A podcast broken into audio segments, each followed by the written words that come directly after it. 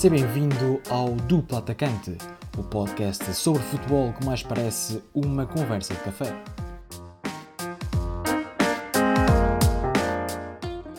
Sejam bem-vindos ao segundo episódio de Duplo Atacante. O meu nome é Rafael Reis.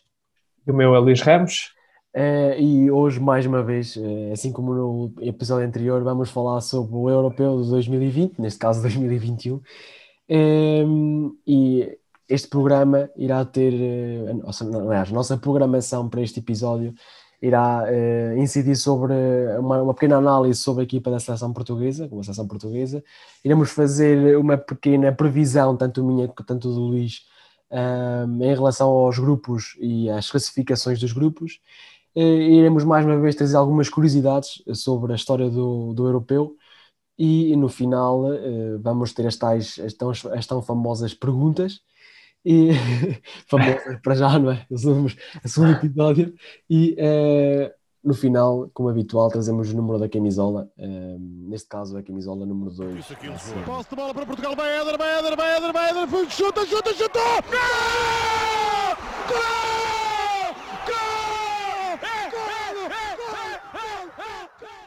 Faça este, este grande som, é? esta, mais esta música que irá persistir até ao final do europeu neste, neste podcast. Pode ser que traga sorte. exatamente, exatamente, pode ser que traga sorte. Ainda ontem estava a dar, estava a dar o, o resumo na Sport TV antes do, da inauguração do, do europeu. E nós, aliás, nós estamos a gravar isto dia 12, no sábado. Está a dar, já está a dar a Suíça. Está a dar a Suíça, está 0-0 ao intervalo. E bom jogo da Suíça até bom agora. Jogo. Sim, senhor. E, nós está, e pronto, já, já aconteceu o jogo da Itália contra a Turquia, uma vitória por 3-0. Também bom jogo da Itália. Bom jogo da Itália. Também falaremos aqui quando falamos dos grupos, mas de facto Exatamente, já está, aqui, já está aqui, já é. está aqui também, este resultado já pesa na nossa análise, no fundo. É, já pesa, já apresentou aqui uma candidatura dura Sim. E se nós analisarmos aquilo que é nos últimos jogos a Itália, de facto tem razões para, sim, para estarem eh, e... para ser um, um, alvo difícil. Principalmente no meio campo, onde está ali muita qualidade. Sim, sim. Jorginho a mostrar aquilo que mostrou no Chelsea, muito bom. Um grande jogo do Jorginho.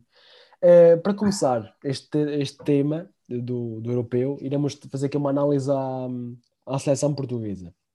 Queres começar tu? Vamos fazer aqui mais ou menos uns, uns pontos fortes, pontos fracos do Sim. que não pode trazer. Sim, sim. Eh, eu posso falar um bocado da seleção portuguesa, a seleção de todos nós. Então, eh, é unânime referir que a seleção portuguesa tem grandes jogadores. Em termos de comparação bruto daquilo que foi o, o último europeu, a seleção claramente apresenta eh, mais qualidade individual, eu acho.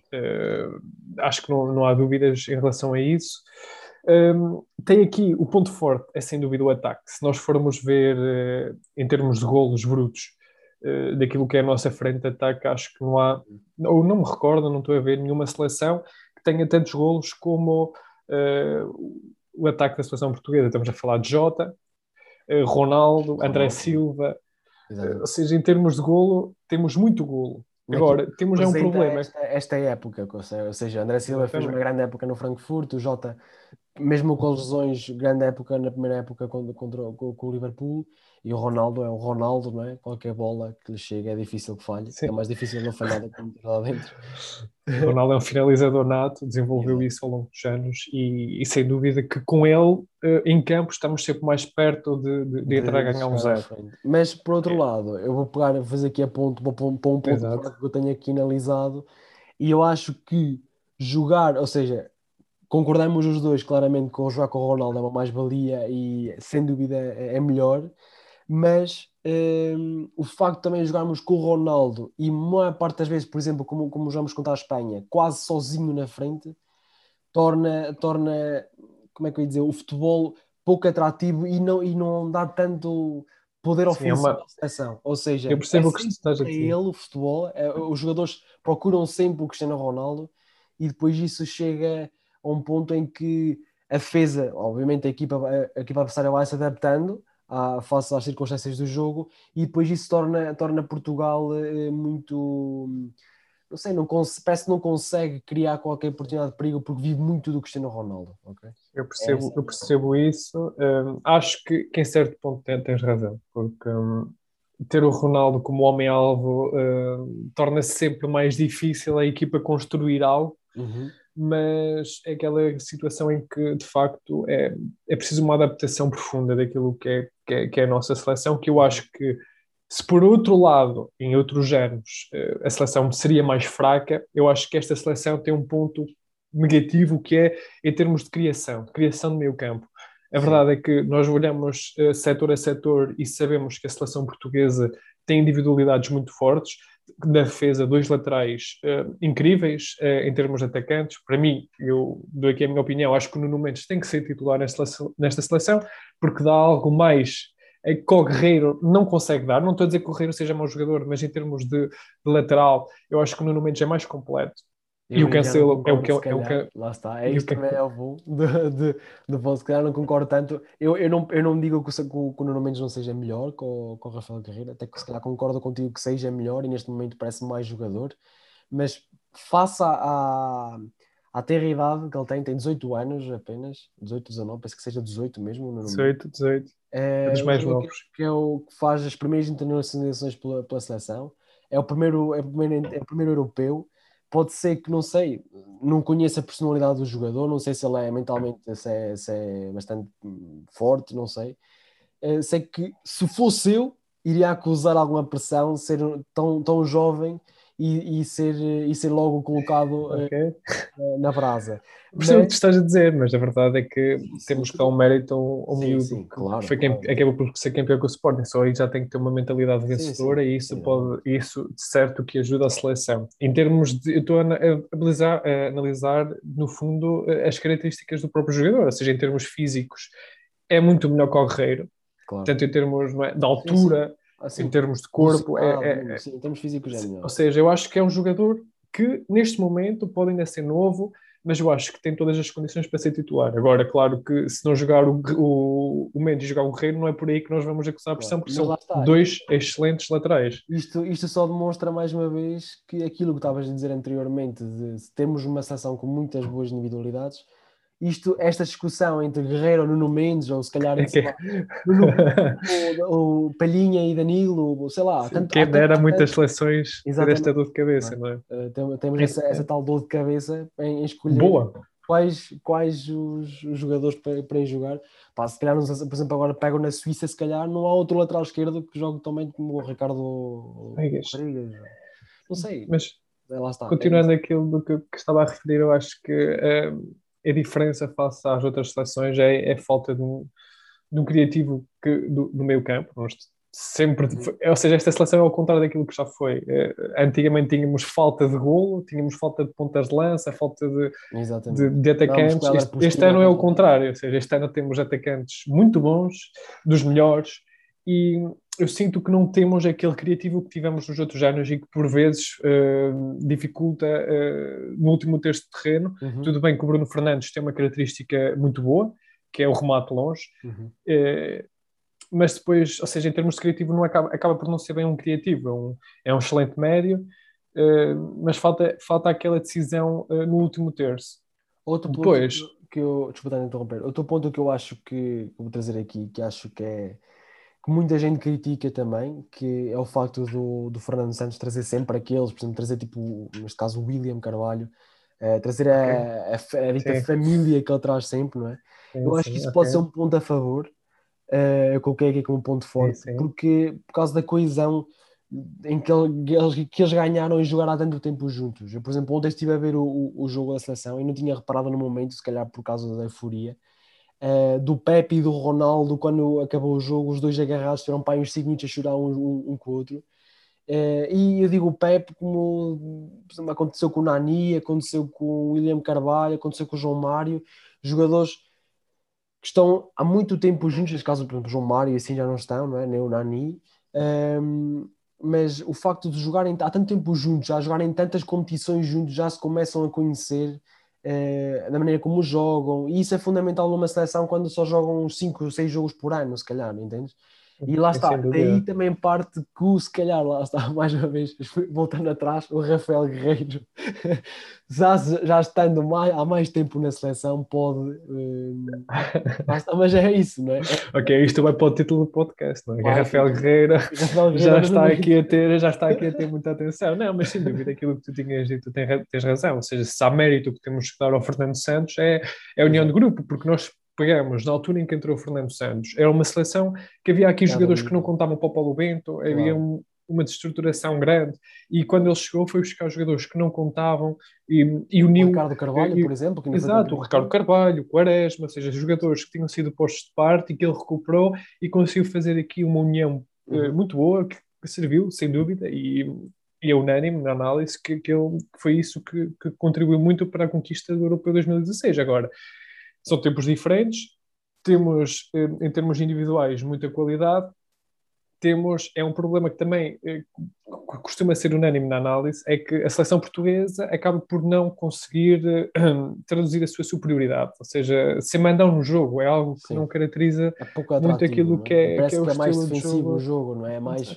é, é um ajuste à espera é um ajuste. adversário, exato, exatamente. É um ajuste ao adversário. Isso acaba por não ser mal de todo, ok? Sim, sim. O, o facto de nós. mais fracas, é o você mandar, mandar ali no jogo, se calhar. Mas, é exato, mas Portugal sabe, o problema é esse, é que Portugal sabe mandar no jogo quando lhe dão essa oportunidade. E, ou seja, eu, acho, eu vejo a seleção portuguesa como.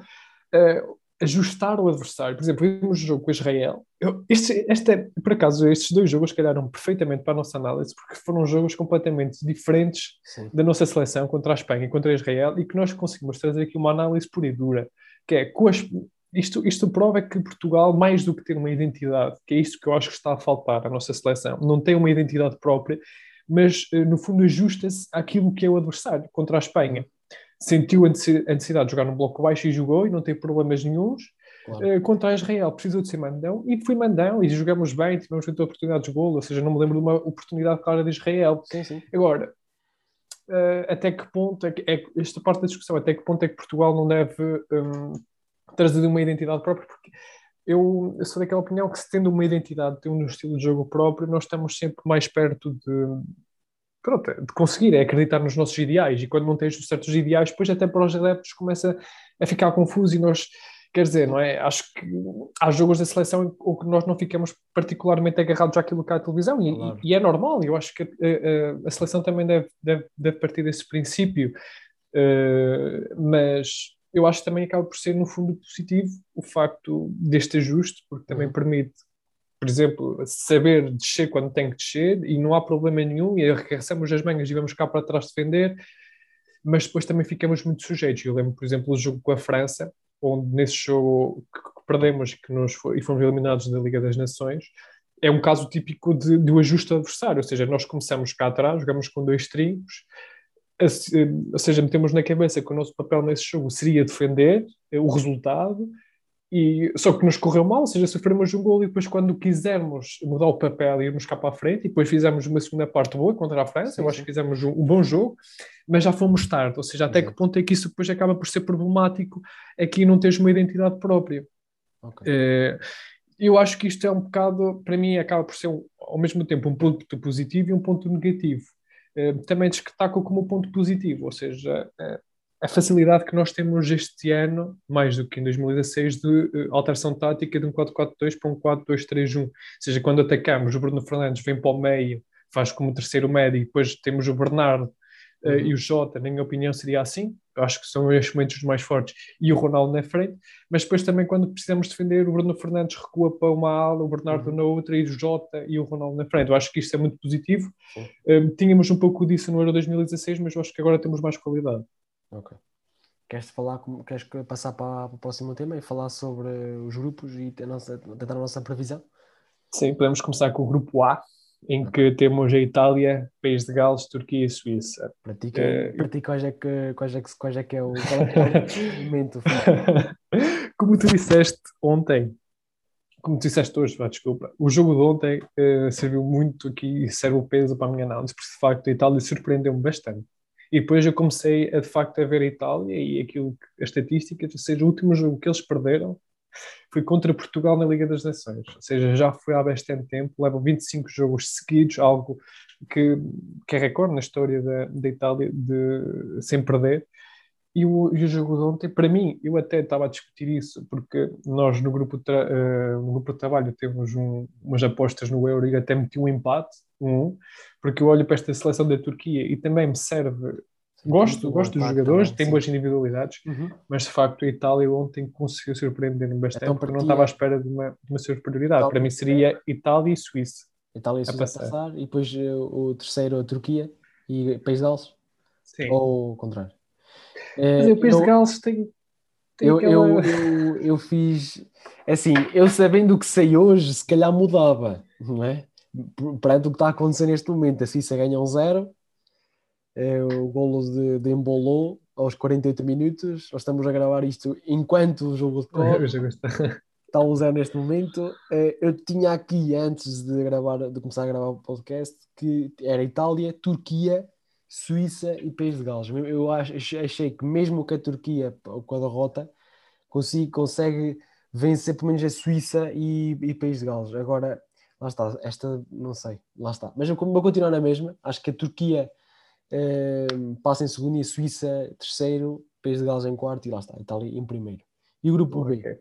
No grupo B, qual, qual, qual grupo é? B, por acaso eu falei eh, anteriormente da Bélgica e continuo a achar que nos momentos de decisão eh, sim, é o ponto fraco desta seleção bélgica, mas eu acho que claramente este é favorita neste grupo. Passa em primeira, a Dinamarca vai passar em segundo, também eu acho que tem, vai fazer um, um bom europeu como nós já, já tínhamos falado. Depois a Rússia em terceiro e, claro, a, Finlândia, a estreante, vai ficar no último lugar. Neste caso, mais uma vez, voltamos a trocar a nossa opinião do segundo para o terceiro. Eu acho que é a Rússia que vai passar em segundo e a Dinamarca que vai passar em terceiro. É, Vamos ver. É, está, é... vai, ser, vai, ser, vai ser taco a taco entre a Dinamarca e a Rússia ver quem passa em segundo. Também concordo contigo. E no grupo C? Aqui as coisas já. Grupo C, aqui já, já fui, começa a. Eu já fui, eu já fui aqui um bocado mais também faço aposto que, pois, eu aposto que meteste a Ucrânia em primeiro, mas eu acho que. É assim, eu, eu estou a dizer o que é que eu pus. No grupo C eu pus a Ucrânia em primeiro, ok a Holanda em segundo, a Áustria e depois a Macedónia. Penso que a Macedónia Pronto, nós, nós só trocamos o lugar. Minha opinião, acho que. A Holanda... a Ucrânia em segundo e a Holanda em primeiro. Exato. Acho que a Holanda vai ser, apesar de tudo, em primeiro lugar. Tem, tem bons jogadores, okay. jovens. A Ucrânia também, mas Vamos ver. Lá está. É isso, não é? Isto também é nossa, as nossas previsões. E no grupo D? Quem é que passa? Uh, para mim, este grupo é fácil. Porque a Inglaterra, de longe, é a melhor seleção deste grupo e Exatamente. acho que também devemos ter eh, em consideração. Depois a Croácia, apesar de tudo, vai ficar em segundo. Uh, depois a Escócia e a República Checa é que concordamos os dois. Acho que Vá lá. é claramente mais fraco, já não era a República Checa daqui a uns anos, claramente. Claramente. Um, e passando para o grupo E, aqui, lá está, mas se calhar outra vez a segunda e a terceira, diz quem é que tu, quem é que tu puseste. Puseste, Espanha puseste, em primeiro lugar. Puseste a ordem do, do grupo, não é? Não, pus Espanha em primeiro lugar e a Suécia em segundo. Ah, tem pus a Suécia em segundo. Então, Eu acho que a Suécia, a Suécia, a Polónia tem, tem, tem ali um ou outro jogador que se diferencia, mas como Sim. equipa eu acho que a Suécia é mais, é, é mais completa em termos de seleção. Em, em último. E no grupo F, onde tudo é que se vai decidir? Gostava de pôr Portugal em primeiro, mas é, sendo justo com a minha análise, acho que a França neste momento é claramente a seleção mais forte e acho que se vai destacar. E depois será uma luta entre Portugal e Alemanha, mas acho que Portugal é superior a essa seleção alemã, por isso é França, okay. Portugal, Alemanha e no último lugar a Hungria. Eu, eu infelizmente, pus Portugal em terceiro. É, não estás tão França, otimista. França, Alemanha, Portugal e Hungria, porque sabendo como é Portugal, não é? sabendo como, como que é, parece que fazem propósito para nos ver sofrer. É, França em primeiro, na minha opinião, França é, consegue ganhar os três jogos à vontade. É, Alemanha, Portugal e Hungria. A Hungria, é, uma coisa é certa: se Portugal não ganha a Hungria na, na terça-feira, as coisas tornam-se muito complicadas. Mesmo até, não sei se não será complicado obter o melhor terceiro. Apesar de passar em quarto dos seis terceiros, vai ser Sim, eu acho que eu acho que Portugal vai ganhar, acabar por ganhar a Hungria. Claro que a Hungria não vai ser fácil. Um, ah, antes, antes, de, antes de mais, um, queria dizer que face àquilo que foi as nossas escolhas, e principalmente as minhas, eu vou fazer essa análise das minhas escolhas, um, eu fiz aqui uma brincadeira que era se Portugal passasse nas diferentes posições, como é que isto se, se orientava? Ou seja, se Portugal se classificasse entre os terceiros, segundo as classificações que eu coloquei, um, Portugal calhava ou contra a Bélgica ou contra a Ucrânia. Ou seja, já aqui, se calhar contra a Ucrânia até seria interessante, contra a Bélgica se calhar nem tanto. Se passar em segundo, joga contra a Inglaterra. E se ficar em primeiro, joga contra a Suíça, Dinamarca ou Áustria que são os terceiros. acho que acho que ficar em primeiro acaba por ser a melhor hipótese, mas no pois, fundo acho que depois acho que depois da fase de grupos já é uma questão de sorte e... não sei, não sei até que ponto não, não compensa se calhar segundo, lá está, mais uma vez as previsões que eu fiz, não vale a pena ficar em terceiro em vez de segundo, porque mesmo, mesmo a Inglaterra Sim, nós, nós vimos pelo, pelo último europeu, não é? o terceiro lugar foi uma benção para nós, que Exato. chegar mais facilmente à final. Mas é. vamos ver. Queres passar então para, já para as curiosidades? Queres começar tu ou começo eu para, com as curiosidades?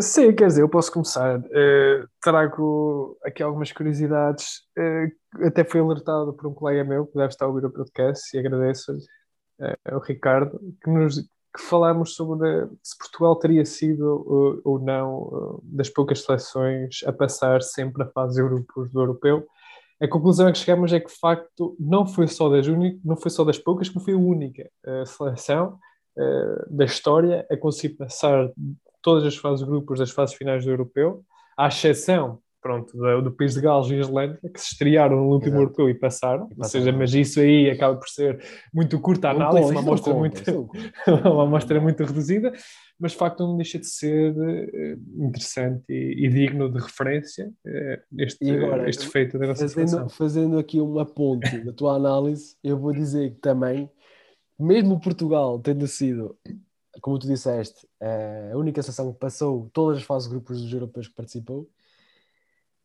foi a pior, fez a pior campanha de uma seleção que foi campeã, ou seja, na história. Uh, foram três é. empates na fase de grupos, não é? como todos sabemos, Hungria, Islândia e Áustria, num grupo fraquíssimo, Portugal empate aos três. Uh, passamos na fase, uh, passamos em terceiro, como um dos melhores terceiros classificados. Contra a Croácia, ganhamos no prolongamento, o gol do Quaresma. Fomos aos penaltis contra a Polónia. ganhamos, aqui isso foi a única vitória que fizemos foi contra o País de Gales por 2-0 e depois eh, Portugal, já depois dos 90, né, o golo mítico do Éder, nos dá a vitória ao europeu. Ou seja, no empate, Portugal, durante empate, 90, empate. Minutos, 90 minutos, Portugal ganhou um jogo que foi contra o País de Gales, o que é. é... Mas também fazer pegar nessa análise e dizer que apesar de sermos, termos empatado, e foi empate-empate hasta lá a vitória final, já dizia aquele cubano, uhum. mas apesar disso, há que referir que Portugal foi, eh, na fase de grupos, a seleção que maior, mais dominou os adversários e que mais remates fez em todo o europeu. Uhum. Exatamente. Contudo, são seleções ditas mais fracas, o normal seria isso. Dizias que dizias Portugal tinha sido uh, nas seleções que, que, que sempre passou a fase de grupos, desde o primeiro europeu que fui em 84 para Portugal. O europeu já existe há algum tempo, há mais do que o primeiro europeu foi em 1984. Um, ehm, e o primeiro golo marcado por eh, um jogador português foi o António Souza, que é avô do Afonso Souza, jogador que joga hoje em dia na, na Bessade. Foi o primeiro, o primeiro golo uh, com um chapéu belíssimo que eu tive o prazer de ver na, no, no, YouTube. Uh, foi o primeiro golo da seleção. Ehm, no, na história do europeu. É um Curioso, não sabia, de facto, fiquei a saber. Se for tão bom como o, como o filho, é? o filho mostra ser, ter um potencial. O filho não, é avô, é avô. Ah, avô, avô. É avô. Então isso já foi, tivesse que pesquisar já, acho muito. Que era Ricardo Souza, o pai, era, não tenho aqui os dados, mas penso que era Ricardo Souza, que eu também andei a ver. E também jogou no, jogou no Porto, assim como, como o filho depois jogou no... Foi formado no Porto, acabou por ir para a Bessade mas sim, o Afonso Souza mostra, mostra que tem muita qualidade e às mãos do Petit está-se a tornar um jogador com. Sim, um diamante, não é? Exatamente. Uh, depois, olha, também trago outra curiosidade que é a ver com a Hungria, ou seja, a Hungria de todas a seleção mais fraca do grupo D, e dizemos muitos que coitada da Hungria vai ser massacrada, mas a verdade é que historicamente a Hungria no grupo só tem o saldo negativo contra Portugal. Eh, a Hungria tem saldo positivo frente à França e à Alemanha, algo que não deixa de ser curioso, mas a verdade é que a Hungria eh, era um, um tubarão há uns anos atrás. Tinha é. grandes jogadores e produzia grandes jogadores. Por outro lado, a França, e nós vimos então aquela curiosidade, o Platini só tem quatro jogos em europeu. Eh, a França uh, tremia muito uh, antigamente e isso faz com que a Hungria de facto só tenha um saldo negativo uh, frente a Portugal. Um, ehm, nós temos aqui também, nós falamos isto antes do, do podcast, falámos sobre aquela, aquela, aquela mítica campanha da Alemanha no, em 2000, que depois vai, como estavas a dizer, vai reformular a Alemanha. Eu trago. Sim, é...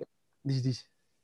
Não, era isso, é completar o que tinhas dizer. A Alemanha fez um campeonato europeu muito pobre e ele tinha sido o anterior campeão, campeão europeu no último Euro e foi, chegou para o Euro 2000 como campeão europeu e fez uma campanha uh, desastrosa, perdeu... Acontece assim em Portugal. Portugal. fez apenas um ponto, uh, tu vais falar do jogo de Portugal, de facto foi massacrado contra Portugal e isso foi, e porquê que eu trago esse facto relevante? Porque foi, eh, é muito interessante e eu acho que isso serve de análise para, para, para futuras para futuras análises que, que possam ser feitas de facto a Alemanha, apesar de. Foi esse desastre que permitiu renascer e recriar todo o sistema e permitiram, permitiram apostar. Uh, os clubes apostaram muito naquilo que eram as camadas jovens por uma uhum. intervenção forte daquilo que era a Federação e a Liga Alemã e fizeram com que hoje. Uh, produzissem talentos verdadeiramente uh, incríveis que estão no topo do futebol mundial e que lhes permitiram, e foi esse, esse, esse feito é? e, e, essa análise profunda do, dentro uh, da própria federação que permitiram ganhar e, e produzir jogadores para ganhar o, o, o Mundial. Mundial. Por isso, acho que é, é, de ressalvar e é muito importante que todas as seleções tenham em consideração que não conseguem, de facto, uh, chegar longe uh, e ter um bom futebol claro. Eh, e, e, fazer grandes campanhas se não tiverem, por outro lado, uma boa formação. Está-se a acontecer e... agora, por exemplo, com a Espanha e... Exatamente, e Portugal, eu acho que é um, um trabalho fabuloso da Federação portuguesa e de próprios clubes portugueses a prestarem pegando, informação. Pegando, pegando naquilo que estavas a dizer que ia falar do jogo do, da, da seleção, e eu trago essa curiosidade, trago nessa, no, no, a curiosidade do Portugal contra a Alemanha em 2000, com um 3-0, eh, Aqui a curiosidade é que foram três golos do mesmo jogador, neste momento é um treinador do Futebol do Porto, não é? ou seja, Conceição. Um, e ainda mais curioso, e uma coisa que eu desconhecia, que eh, nesse jogo Portugal já tinha passado a fase de grupos, então deu-se ao luxo de deixar os habituais titulares eh, de fora. Não é? Uh, Figo, Rui Costa, Vitor Bahia, João Pinto, tudo ficou no banco e ainda deu tempo para dar minutos ao Kim, o guarda-redes que, que era o terceiro guarda-redes da seleção, que estava a jogar naquele momento o Pedro Espinha, que foi guarda-redes suplente do Porto durante muitos anos, alguns anos, não, não foram muitos, um, entra aos 90 minutos para entrar um, para o lugar do Pedro Espinha ou Kim, que mais tarde... Ou seja, uma geração de euro também. Exatamente, ou seja... com jogadores com, como estavas a dizer, a Alemanha tinha jogadores fantásticos, não é? era, era, era a, a campeã em título um, e foi um, um, um, desastre. Depois, eh, agora queres falar, falamos aqui do, daquele tema eh, que é, vai, vai ser constante, não é? Daqui das perguntas que é sempre interessante de fazer. Neste caso, as perguntas, pelo menos no meu caso, não sei as perguntas que aí vão, que, que aí vêm da tua parte, mas irão ser relacionadas também com o europeu. É, aqui o, o, mais longe para onde fui foi, para, foi até 98 e voltei, mas assim, mas lá está sempre, sempre com Portugal. Queres que eu comece queres fazer as perguntas quando outra vez? Começo eu depois dizes tu? Sim, sim, força. Okay. Eu tenho aqui três perguntas, não sei quantas é que tu trazes. A minha pergunta é: quem é que falhou os penaltis de Portugal contra a Espanha em 2012? Ok? Dou três hipóteses, okay. mais uma vez. São dois jogadores, foram dois jogadores que falharam nos cinco penaltis, foram dois jogadores que okay. falharam. Hipótese A, o Pepe e o Fábio Coentrão. A hipótese B, Pepe ou o João Moutinho. E a hipótese C, Bruno Alves e o João Moutinho. Ou seja, Pepe, João Moutinho. Pepe, João Moutinho, Pepe, Fábio Coentrão e Bruno Alves Moutinho. Uh... O central falhou. Ok? O central falhou um penal. 2012. Eu só me lembro. Só me lembro daquele falhança do Nani dos penalti. Não sei se falhou, vá. Acho que foi nesse. Acho, não sei se Não, não, não, foi nesse. não, nem pelo menos contra a Espanha não falhou o penalti. Quem falhou. Há um penalti que ficou muito conhecido, porque, porque É, é, aquele, que foi- aquele, aquele jogo foi conhecido como, como aquela. hum, Que injustiça, não é? Oh, que injustiça do Ronaldo, não é? No Do fim Ronaldo. de, de- de perder. Foi a bola à barra por parte Sim, do. eu lembro, lembro perfeitamente desse jogo e lembro-me onde é que estava. Eu estava a passar férias nesse momento em Espanha, por isso foi duplamente duro para mim. que acabei de perder o jogo e acabei depois de levar com a festa lá está e pronto, lá está também. É. Então, que... Eh, pá, eu acho que eu vou arriscar. ok, Eu acho que é mais fácil o Pepe falhar um penalti que o Bruno Alves. ok, Então vou apostar no Pepe Moutinho. ok. Então a tua resposta é bem Pepe Moutinho e não foi, foi mesmo o Bruno Alves. A sério? Foi o Bruno Alves que falhou o último penalti e mandou a bola ao poste. Depois o Fabregas eh, mandou também a bola ao poste. O Patins Mas tirou-se entrou, pelo lugar certo, mas entrou aquele, aquele, aqueles postes não, não estavam connosco. Passando para a segunda.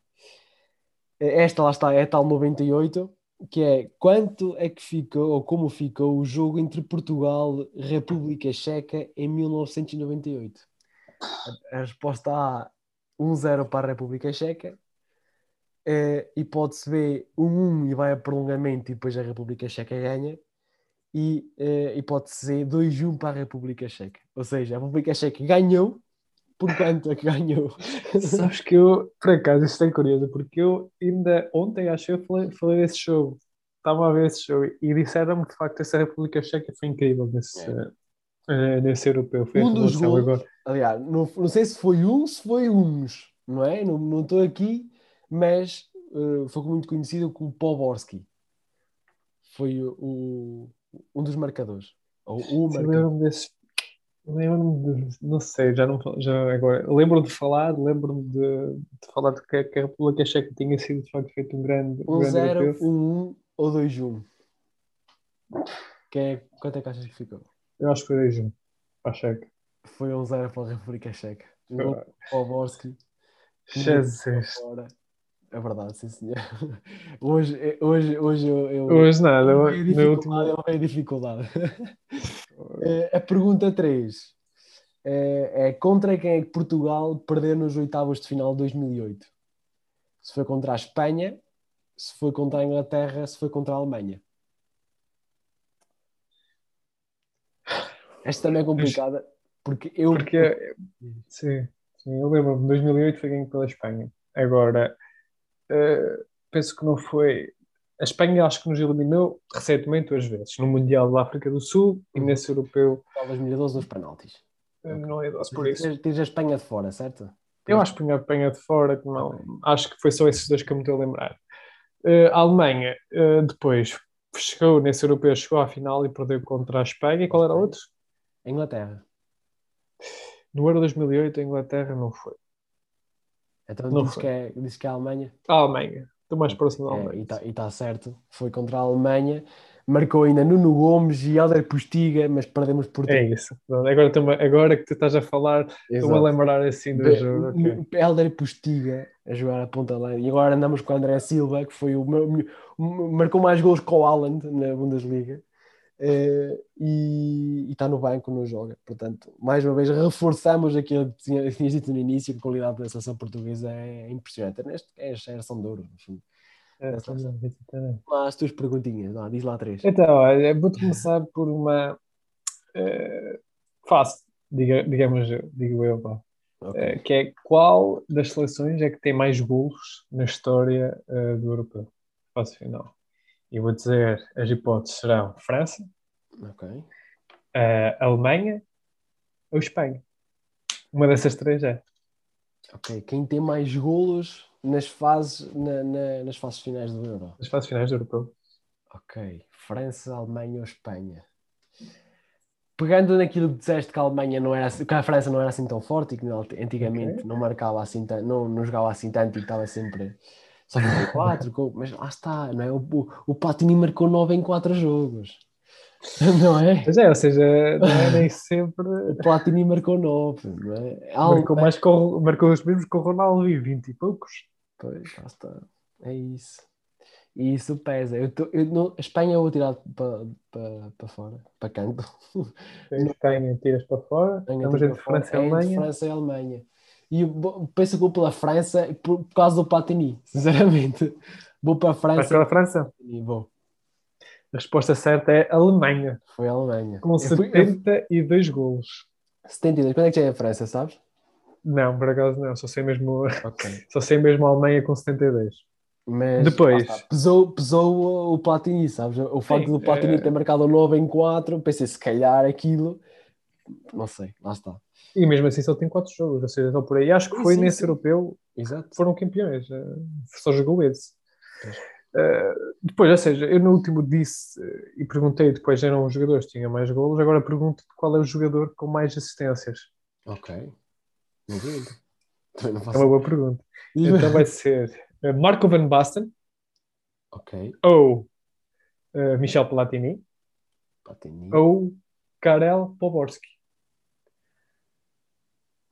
Sabendo que a República Checa anteriormente estava sempre longe, e até relativamente recentemente, até recentemente chegava longe, agora é que a seleção tem, tem vindo a perder qualidade, bom lá está o Van Basten, lá está, se uma seleção marca tantos golos, alguém tem que assistir, não é? Pode ser, é. pode ser, pode ser, pode ir por aí, acho que lá está. O Van Basten era um excelente jogador, um histórico do, do, da, da seleção alemã. Platini, pelos vistos, marcava, só o Poborski parece-me parece que está aí a mais, estás a ver? O Poborski parece estar a mais. Sim, e por isso mesmo vou escolher o Poborski.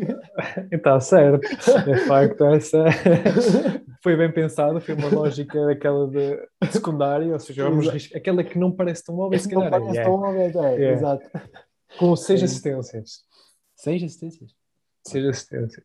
Em fase finais da, da, da, República Checa, com Pavel Nedved e, e com uhum. mesmo Peter Shea, uma seleção que, que me tinha medo. Eh, diz-me lá a tua última então. Olha, a última é qual foi o jogador mais jovem a participar numa fase final do Europeu? Uh, pode ser okay. uh, Gabor Kirali, húngaro. Kirali, o Pode-se B. Jetro Williams. E pode ser uh, Fernando Torres. Qual destes é que participou pelo primeiro Euro mais jovem de sempre? Mesmo se, se for então temos 2004, não faço, não faço ideia, mas no, no 2008 sei que ele teve, inclusive marcou como na final, uh, mas não me lembro que idade é que ele tinha neste momento. No Euro, não é? O Krali o, é húngaro, não é? Acho que penso que é húngaro. É. é Quando a gente jogou no Porto também, acho eu. O Kiral, eu não me lembro. Acho que sim, não sei. Não, não sei. Um, que era o que jogava com as calças de, de... Exatamente, foi conhecido no último europeu. Pois é, que ele já estava cá no, no último, não é? Uh, vou para o Torres, vou para o Fernando Torres. Vou para Fernando Torres. E a resposta certa é Jetro Williams, o holandês, participou no Euro 2000. Pus logo do lado, sei, inconscientemente pus logo. Quando foi chamado para 2012, tinha apenas 18 anos e 3 meses. Kirali, por outro lado, foi o jogador mais velho de sempre a jogar no Europeu, é. o 2016, com 40 anos e 3 meses. Okay, Fantástico. Muito bem. Uh, para terminar, vamos então uh, àquela rubrica em que temos que, que é das camisolas, não é? Queres começar tu? Penso que da outra vez comecei eu. Queres começar ah, com a... Sim, eu trouxe aqui um jogador que eu fui por pesquisa, porque eu não o conheço. Neste momento tem 52 anos e chama-se Massimo Ceccaroni.